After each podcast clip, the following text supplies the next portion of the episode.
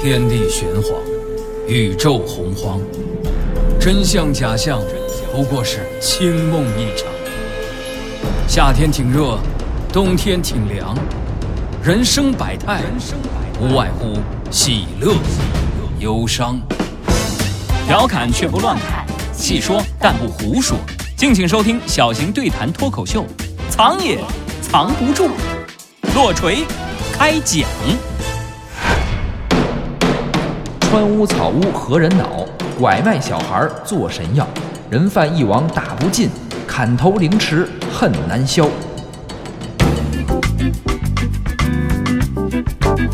历史也是知识，观点也有笑点。大家好，欢迎收听小型对谈脱口秀，藏也藏不住。我是刘迪川，坐在我身边的依旧是小东。大家好，我是李晓东。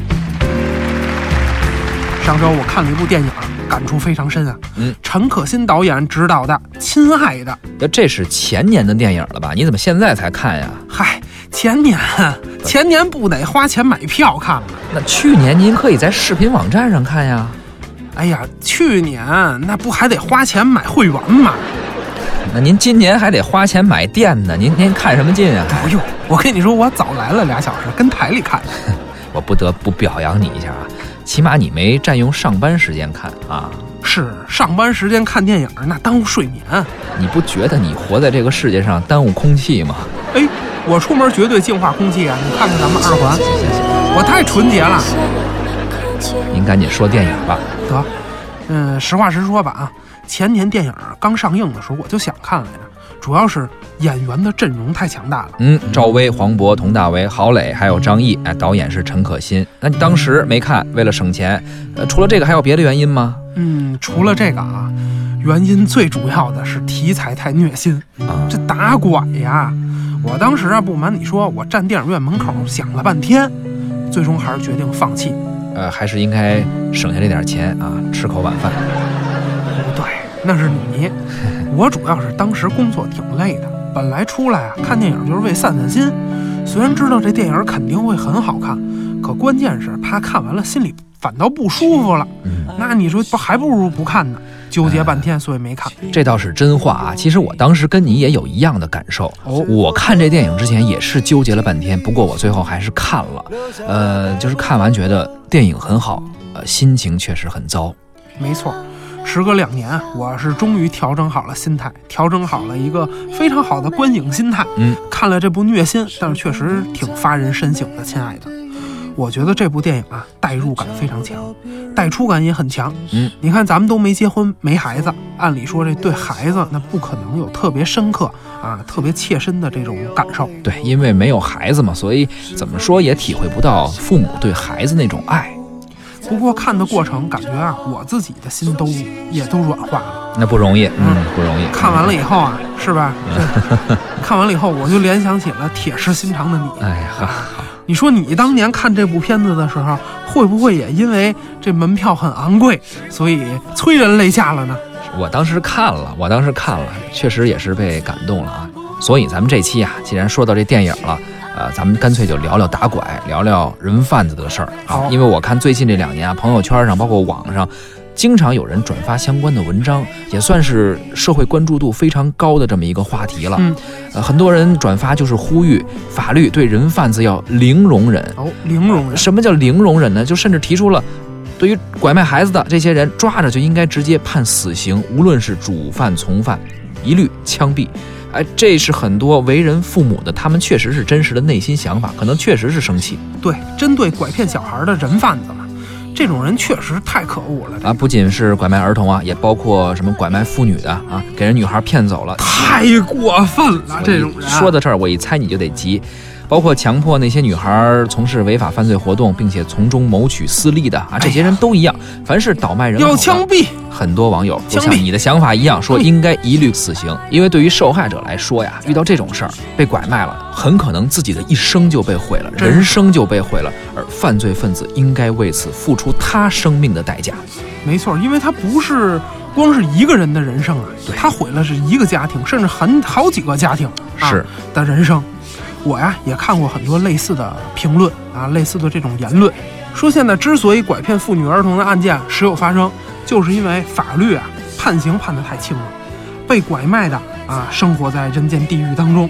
那这个被拐卖的人的所在的这个家庭也都不工作了，用一辈子找孩子、找女儿，一找十几年，而且因为被拐骗的人往往都被拐得很远很远，甚至是倒了好几道手啊。有的就算是警方抓住了某个人贩子，被拐骗的妇女儿童照样他回不了家。毁掉的是被拐卖者整个家庭的一生啊！设想，如果有一个家庭中有一个人被拐卖了，这个家庭都会就像笼罩在乌云当中，天都塌了一样。没错，电影《亲爱的》，黄渤饰演的角色，最后孩子找到了，虽然找到了，但是也有很多新的问题，包括孩子的心理问题、生活融入的问题，这些咱暂且不表。是在现实生活中，还有太多被拐卖者没有找到的，更多的人就要一直生活在失去孩子、失去亲人的痛苦中。面对这样的人生悲剧，是那究竟该如何挽回、挽救这种人间悲剧呢？或者说，至少让这种人间悲剧不再发生？像之前咱们聊过的酷刑，哎，难道给这些人也上个酷刑？酷刑是不行了，咱们之前聊的那都是历史，现在没有这些了。现在最严重的那就是死刑了。是我看有很多文章就说了，要是把人贩子扔在古代，那这些人一个也活不成。古代抓到了就是杀啊，而且主犯多半都是虐杀，从犯砍头，主犯凌迟。哎，这种观点啊，可能是在表达一种非常愤怒的心情啊。我们也确实痛恨人贩子呀，但是呢，它不符合史实。古代对人贩子那并不是都是说杀无赦。今天啊，我们对一切形式的倒卖人口都是零容忍的，可古代倒卖人口却分合法和非法两种。哎，那既然说到这儿了，咱们还是一贯的风格，从古代聊起啊。人贩子可恨，咱们也骂半天了，待会儿再接着骂。咱先回忆一下历史，或许能从历史中得到一些启示。这样啊，咱们从头说，先说说现代人不能理解的。早就已经消失了的合法买卖人口是刚才你一说，我就想问，历史上的合法买卖，这个距离现在已经很遥远了。现在想来，那个时候真的是个黑暗的年代，都是过去的事儿。哎，说到这儿，我就想起一个人来，谁呀？林肯。汽车呀？就说是人，那是总统。哦哦哦，这人都知道啊，这是美国第十六任总统，共和党人亚伯拉罕·林肯，就是美元五块钱纸币上那位啊，大长脸，留一脸大胡子，烫一大波。浪卷那位，人家那不是烫的啊！哦，纯天然无公害的是吧？您继续啊，这个林肯啊，说到这儿，他废除了叛乱各州的奴隶制度，颁布了解放黑人奴隶宣言，结束了美国合法买卖黑奴的历史。是啊，当然，南北战争以后，他被刺身亡，成为了美国第一个被刺杀的总统。他在任的时候给黑人奴隶自由，哎，这不就是制止了人口买卖吗？当时不仅在美国，全世界都一样。以前买卖人口都是合法的，十八世纪都是这样了，那奴隶时代就更不用说了。哎，您说的这都岳阳了，还扯美国去了？咱们不说美国的事儿，还是说中国。古代中国人口交易既有合法的，也有非法的。有的呢是点卖，只卖使用权，而保留回赎权。啊，点卖，没错啊。你说的这个了解不太多。呃，我听过点妻啊，就是把妻子啊，应该是或者说是妾，确切的说，呃，把他们租给别人。这古人想的挺开的，倒是。这没什么，我们现在理解不了，主要是对妾这个概念理解不了了。我们把妾呀，那自然就想成了妻。我觉得点妻这个，呃，所有人都会认为它不可思议。是。不过呢，古人他有妾这么一个概念，它不同于妻。再说啊，您想想，但凡是能合法买卖的人口，它跟商品本身就没什么区别。是，这倒是。还有一种就是绝卖，就是永久卖出啊，不得赎回。这个和点卖是对应的。是，其实呢，点卖和绝卖在古装戏里，青楼楚馆啊，这种情节我们经常能看见，是吧？说某人啊，某个大官人啊，啊，要不是某个什么大才子啊，是不是给那个哪个姑娘赎身？或者是说哪个姑娘呃卖身葬父等等，赎身的那个应该就是绝卖了。没错，青楼把姚姐卖了，彻底给卖了。对，那没听说青楼哪天再去给 姚姐赎回来。是卖身葬父。对，但是隔呃中间我们插一下，古代的这个青楼的这个主体的服务不仅仅是绝卖，它。大多都是那种点卖的形式，而卖身葬父把自己卖给青楼的，您打工多长时间挣够钱，哎，或者说有人给你赎身了，你就可以把自己给赎回去。对，这种合法的人口买卖是从什么时候开始有的呢？具体啊，我们就不得而知了。但是肯定非常早。不过呢，在夏商周的这个周代，《周礼》这本书里就已经有了人口买卖的文献记载了。《周礼》地官称：“智人掌城市之货会，人民、牛马、兵器、车辇、珍异。”智人负责市场里的货物、人口、牛马、兵器、汽车啊，还有奢侈品交易等等。这智人呢，就是西周负责人口交易的官员的名称。对，质量的质，人口的人。回头啊，如果您哪天碰巧穿越回西周，我劝您就不要买奢侈品了，那些东西您在这边也能买，是不是？那既然您是去西周旅游，那就不如体验一把西周的特色嘛，合法买点人口呗。哎，这个西周的人贩子叫智人，找他买就行了。而且要我看呀，特别是咱们这帮深受准丈母娘之苦、无力支付巨额彩礼的广大男同胞们啊，要是在西周直接花点钱，您就可以直接买个老婆了，砍柴做饭全都会，而且绝对不会老低头看手机。您说啥就是啥。哎，还有一点好啊，西周姑娘。那古汉语说的可得比大学教授都好，回头轻轻松松背《诗经》，还是一大才女，是还能教育孩子背古文呢。你是不是都动心了？我我太动心了，我 是还有这好处哈。你一旦看着哪个姑娘，哎，说成交之后，官府还得给你开发票，这个叫制剂呀，质量的质，化学试剂的剂。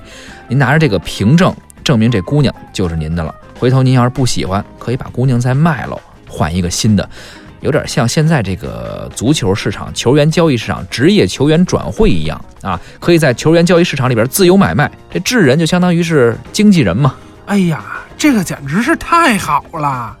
我就说嘛，你看西周文化怎么那么昌盛，诗人怎么那么多呀？感情都得感谢智人呐！哎，不行不行，小东老师，你赶紧给我指条明路。你是想要干嘛呀？我想去趟西周啊！你说我怎么才能穿越回西周呢？这个简单呀！哎，您只要先掏出手机哦，然后搜索微信公众号哪一个？藏也藏不住，关注一下。每个星期六，小东和滴川都会带您畅游历史，穿越古今。别说西周了，您想到哪个朝代都可以。哎呀，太好了！我赶快拿出手机关注一下。历史也是知识，观点也有笑点。古人合法倒卖人口该如何上税？古代非法拐卖儿童该怎样量刑？给人贩子判死刑是能杜绝拐卖，还是能平复民愤？这个藏也藏不住。看古往今来人贩，两千年来死刑有何用？动砍头、凌迟、酷刑，三千里地国殇情何堪？哎，你说这穿越是真的吗？你没听说过一种理论吗？啊，叫爱因斯坦罗森桥，你知道吗？啊，这是是什么乱七八糟？简单说吧，就是虫洞，你肯定听说过吧？那是啊，说这宇宙中可能存在两个连接不同时空的狭窄隧道，所以啊，穿越这事儿并不是完全的无稽之谈。嗯，通过虫洞，人就可以做瞬间的时空转移或者时间旅行。不是你怎么知道这个的呀？最近啊，我在看一个科幻推理小说，叫《双生门》。据说呀，二零一六年底就要录成有声读物了。你可以到时候下载一个中国广播 APP，搜索一下《双生门》，可以学到很多相关的知识。哦，哎，那那没得说，我肯定得听一下。藏也藏不住，欢迎回来。刚才我们说西周的合法人口买卖。其实不仅是西周啊，古代人口买卖它一直都有。嗯，而且后来汉高祖刘邦的时候，因为闹饥荒，国家呀甚至鼓励老百姓卖儿卖女，穷人把孩子卖给富人。中原闹灾的时候，啊，把这些地方的孩子卖到哪儿呢？卖到蜀汉，也就是今天的四川一带。不卖孩子全都得饿死呀，卖了这孩子还能有救。那个时候，全家得救是，可真是人间悲剧啊！当时是。嗯，再比如说东晋的时候，官府啊还从人口交易当中收税，从东晋一直到隋朝都这么干，还收税。那那这个是怎么一个税收比例呢？以一万钱为单位，嗯啊，纳税百分之四。好比说一个孩子您卖一万块钱吧，那您得给国家纳税四百块钱，其中呢买方出一百，卖方呢出三百。虽说这是古代的事儿啊，但是一说起这卖儿卖女的，听着还是觉得心里挺别扭的。那必然得是这样了。其实说起来啊，即便是社会氛围发生了巨大的变化，可人对亲情的这种感受应该说是恒久不变的。所以古人面对亲情沦丧的痛苦和现代人，应该我觉得也没什么分别。嗯，但这些合法买卖人口的事情呢，毕竟它属于一个愿打一个愿挨，还好一些。所以说呀，能够允许买卖孩子的这个朝代，把自己的孩子都能卖了的这个时代，绝对是很阴暗的啊！说明民不聊生，穷人太多了。他但凡有一点辙，只要不饿死，绝对不能走到这一步。哎，这是合法的啊，买卖在特殊的历史背景下，是不是？但是更多的非法买卖，那可就惨透了。非法买卖，对呀，非法买卖那就是说抢来的啊，拐骗来的。比如说有人专门的偷孩子啊。而且还是组成偷孩子的拐卖团伙，还有专门抢压寨夫人的山贼，还有专门抢压寨夫人的山贼。哎，那可不，怎么着你也想入伙啊？没有，怎么着你你是已经入伙了吗？没有没有，非法的必须得管一管呀。有什么措施啊？咱们以东汉为例啊，从东汉开始，中国对非法买卖人口一直是严厉打压，可以说死亡之门对人贩子一直敞开着。当时。拐卖妇女儿童要被处以折刑，先砍头，然后再分尸。对，唐朝的法律那就更健全了，把人拐卖为奴的绞刑，拐卖为仆人的流放三千里，拐卖给人当小老婆的啊，给人当儿子的发配三年。也就是说，唐朝时候拐卖人口分三种情况，按照情节的轻重有量刑的区别，这法律更细化，而且非常先进了。对，反正啊，无论如何，有一点。就是从汉朝一直到清朝，拐卖人口最高的刑法一定是死刑。嗯，区别在于什么呢？有的朝代啊，量刑的标准是统一的。但凡您非法拐卖人口，无论是主犯还是从犯，无论您给人卖到哪儿去了，给人当了什么了，那都得死。有的朝代呢，那量刑上是有轻有重。比如说刚才我们说的唐代。再有啊，就是死刑，虽然都是死刑，可用什么死刑来惩罚人贩子，那就不一定了。文明点儿的，那还是刚才我们说唐朝绞死啊；不文明的，刚才说汉朝啊，先砍头再分尸；要不然就是清朝，从犯是一律砍头，主犯那都得凌迟。哎，这说到清朝，我稍微有点了解。其实我看现在咱们朋友圈很多人说呀，支持判人贩子死刑的，肯定啊，很多人都是受到。清朝县太爷办案风格的影响 哦，因为清朝不光判死还凌迟是吧？对，人清朝人啊，从来不讨论人贩子是不是该死刑，人家都得变着法的讨论该用什么样更残忍的方式去处死人贩子。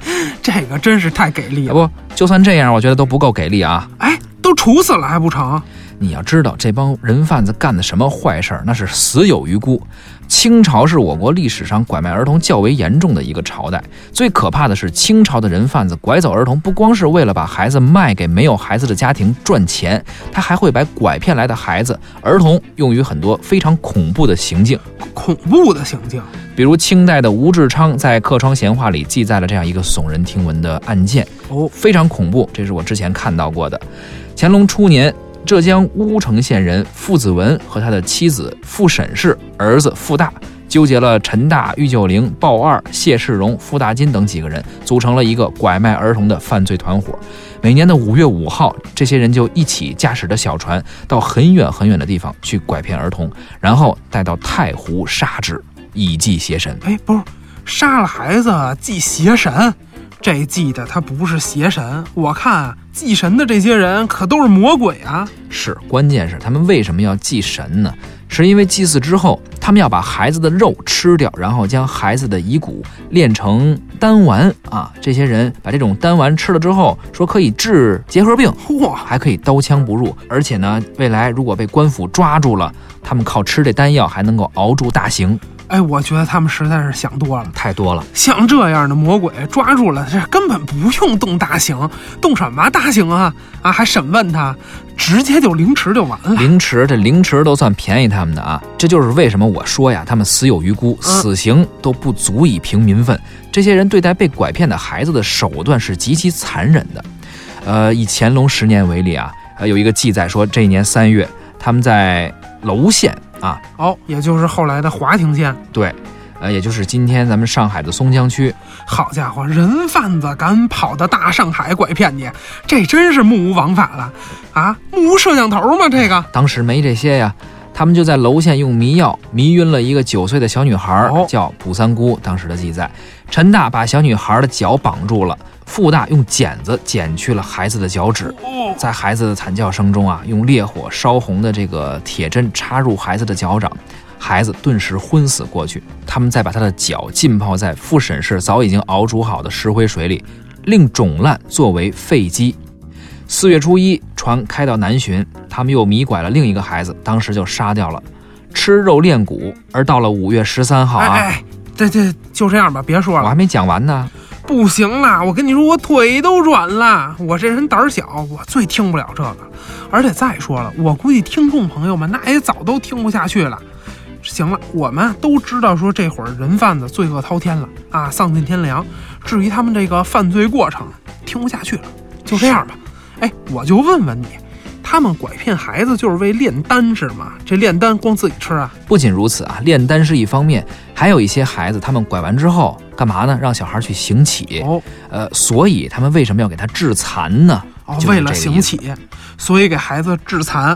原来今天这个丐帮啊、拐卖儿童行乞都是跟这些人学的。这种事情并不是今天的犯罪分子发明的，拐卖儿童、把儿童致残、替他们行乞，这个是古来有之。而且这些拐骗的人只负责把孩子拐来，然后致残，之后行乞的事情他们就不干了，他们直接转卖给更加专业的乞丐船。这些人拐卖孩子呀，是坐着船那个四处去拐卖孩子，嗯，然后呢把孩子致残，再卖给丐帮啊。那原来呢也是卖给这个呃丐帮的船上，乞丐船同样还是坐船，全是在水上走啊，而且这是跨区域流窜作案，必然会给侦破带来巨大的挑战。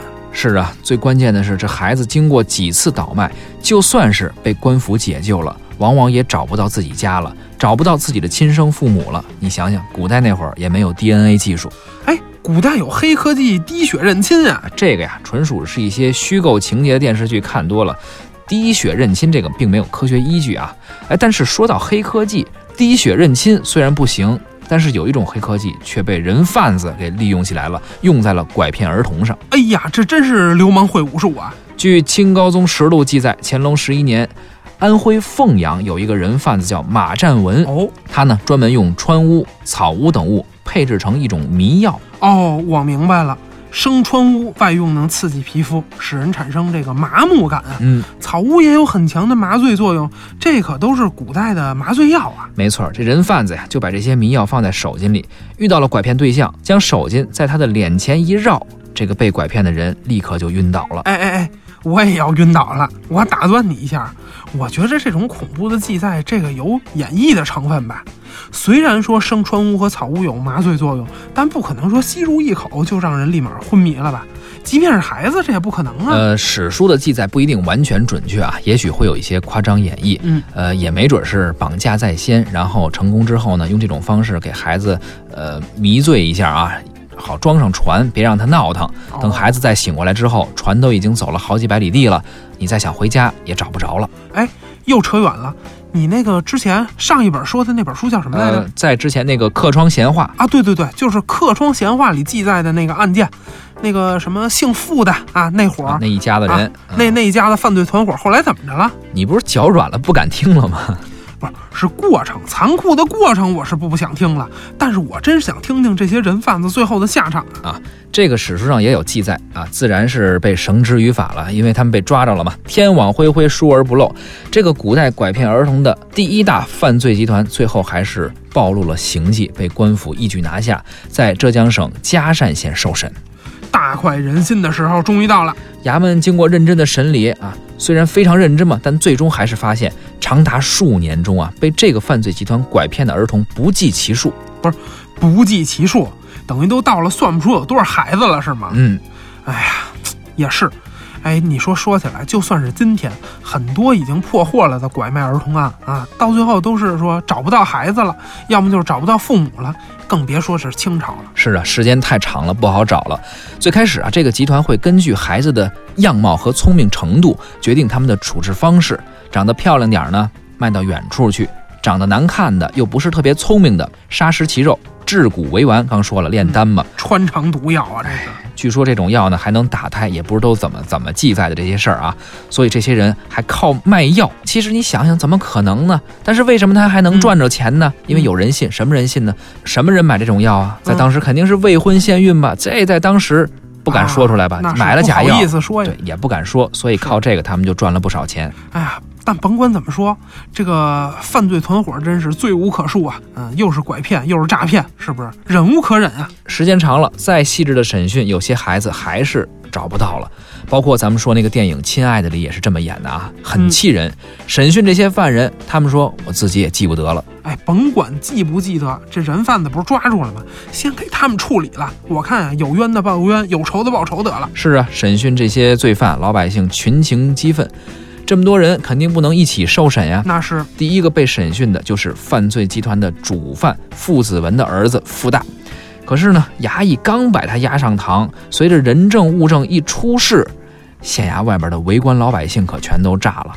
傅大是认罪画押，按道理来说应该被压下去。可就在这个时候，老百姓忍不住了，居然一拥而上，不顾衙役的阻拦，冲进大堂，把傅大活活打死了。这是活该呀！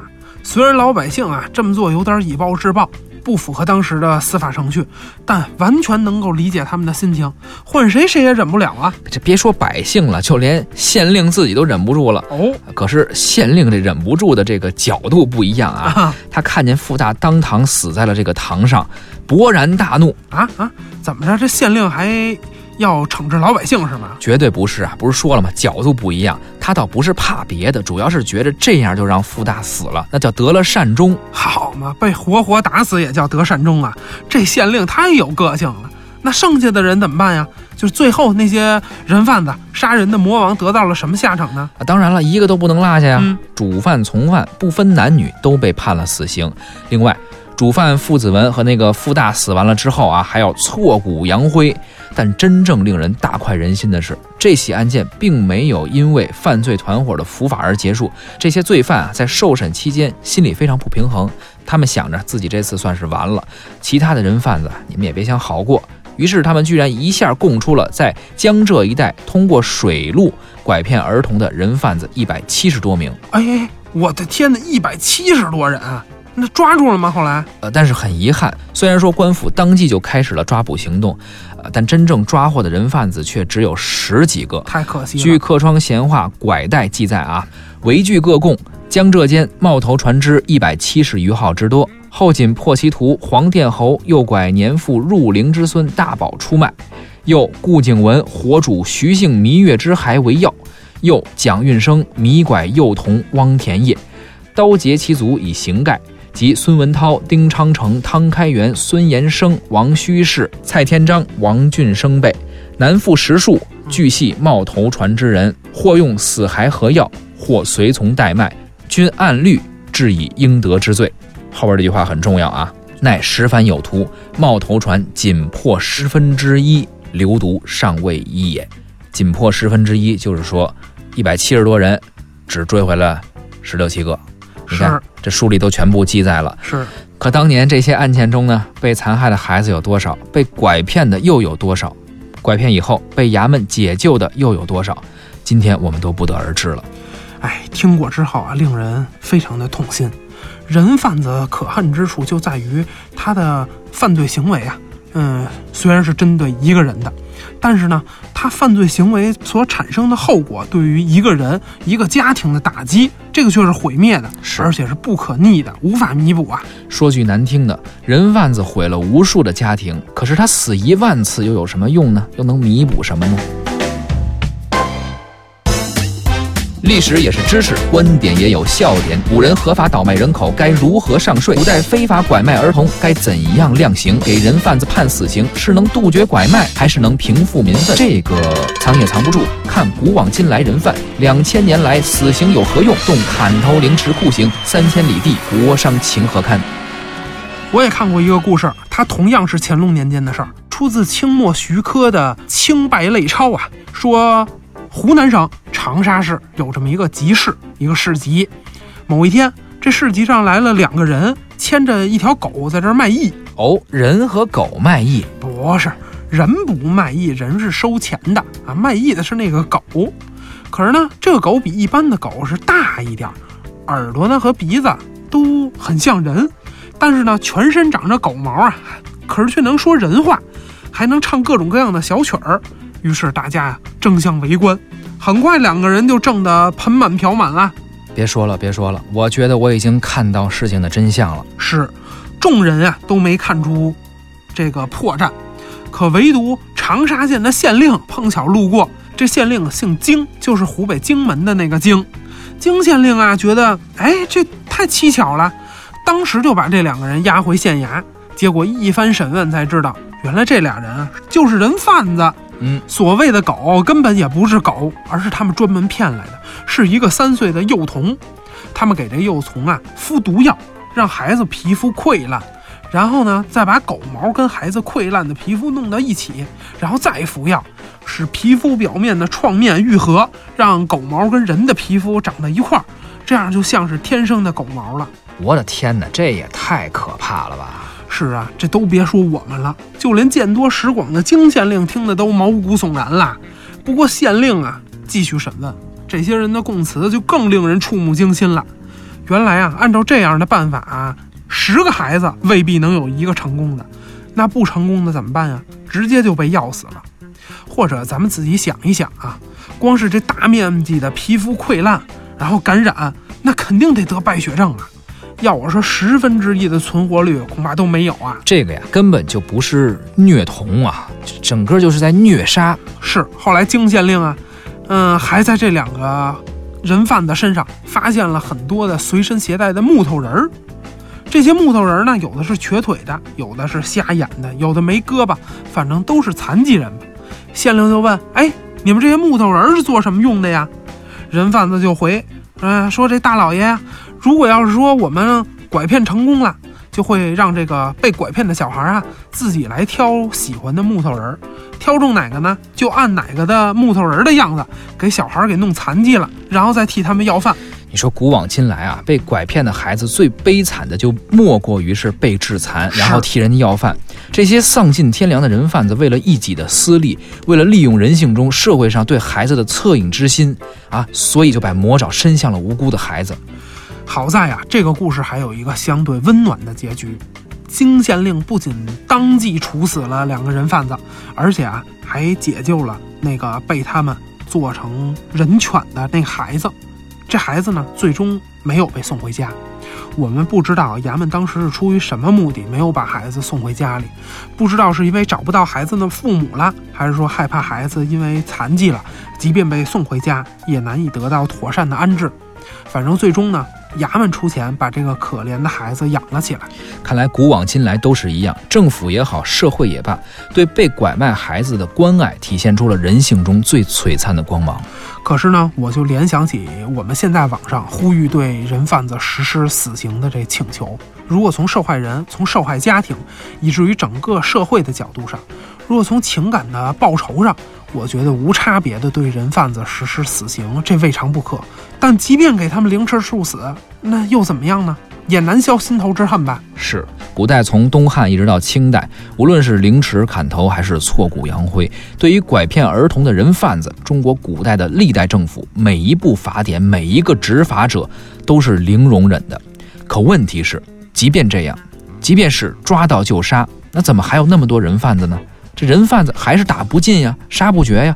你看，刚才说了傅子文那个犯罪集团，嗯，仅仅是他们供述的乾隆年江浙一带的人贩子就有一百七十多人。哎，还不是一百七十多人，而是一百七十多个团伙啊！你这个数字多么的触目惊心！可见啊，如果想通过司法来预防犯罪，通过死刑提高犯罪成本来降低拐骗儿童的作案率，这个效果恐怕是微乎其微的。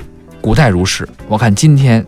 估计也差不多是司法呀，从古至今都是越来越先进，但再先进的司法体系呢，或者说是法治社会，也是不可能真正的实现所有的法治精神。我觉着想真正实现打拐，这不光是得靠法律，不光是靠警察就能解决，关键啊还得依靠社会的进步。其实我觉着咱们对比着看看啊，我记得十多年前媒体还经常呼吁大家不要遗弃孩子，是吧？对，那个时候经常有人，呃，遗弃生病的婴儿啊，甚至在以前因为重男轻女等等原因吧，还会遗弃女婴这样的事情。对对，可是你看现在，我们经常能看到朋友圈里说呼吁大家不要遗弃宠物，是不是？如果打算饲养宠物，就得对它一辈子负责。是的，所以你看我啊，我嗯顶多就养个蛐蛐儿啊，猫猫狗狗的，这一活就十几年，我怕我负不起那个责任，所以我索性就不养。没错，所以啊，从呼吁不遗弃儿童到呼吁不遗弃宠物，这就是社会的进步。没错啊，现在公安部打拐办都有打拐的 DNA 数据库，各地方的负责机构一方面对丢失孩子报案的家长采集 DNA 的样本，另一方面呢，也对各地在街头流浪乞讨的和被组织从事违法犯罪活动的未成年人一律采集 DNA 样本，并将这些数据录入到专门的全国联网的统一的数据库中。对，我觉得这个是最有效的。一旦任何一边有了线索，都可以通过这个信息库做比对。据说啊，这是咱们中国在全世界的首创。我相信，嗯，通过社会的努力，通过更加科学的打拐制度的建设，当然还有不断进步的法治社会，在不久的将来，我们一定也可以像曾经终结合法买卖人口的历史一样，终结非法买卖人口啊，拐骗妇女儿童的丑陋的历史啊！是的，我们这个节目啊有个核心的定位啊，我们经常会在节目里说，历史也是知识，观点也有笑点。不过这期节目观点没有笑点，只有深思。历史与当代，孩子与未来，邪恶与法治，这一切的一切都有点太过沉重了。呃，节目时间有限啊，这个沉重的话题我们今天只能聊到这儿了。呃，也欢迎您关注我们的微信公众号“藏也藏不住”。本期节目就是这样，咱们下期再会。再会。有了孩子之后，您有什么感受呢？有了宝宝，虽然累，可是看着他一天一个变化，特别开心。感觉身上的担子更重了，多了一份责任。好久没睡过一个整觉，尤其是孩子生病的时候，真是急得直哭。如果有一天您的孩子不见了，您会怎么做？这，我无法想象，我简直不敢想象。这太残酷了，可真的遇上了，我怎么办呢？如何防范儿童被拐？家长自己或者社会能做些什么呢？家长要切实履行监护职责，并教育孩子增强自我保护和防范拐卖的意识。儿童失踪应立即拨打幺幺零报警，公安机关接报后将迅速组织查找并立案侦查，采集失踪被拐儿童父母的血样，检测 DNA 入库。关注公安部儿童失踪信息紧急发布平台官方微博的权威发布。全民反拐，用爱点亮孩子回家的路。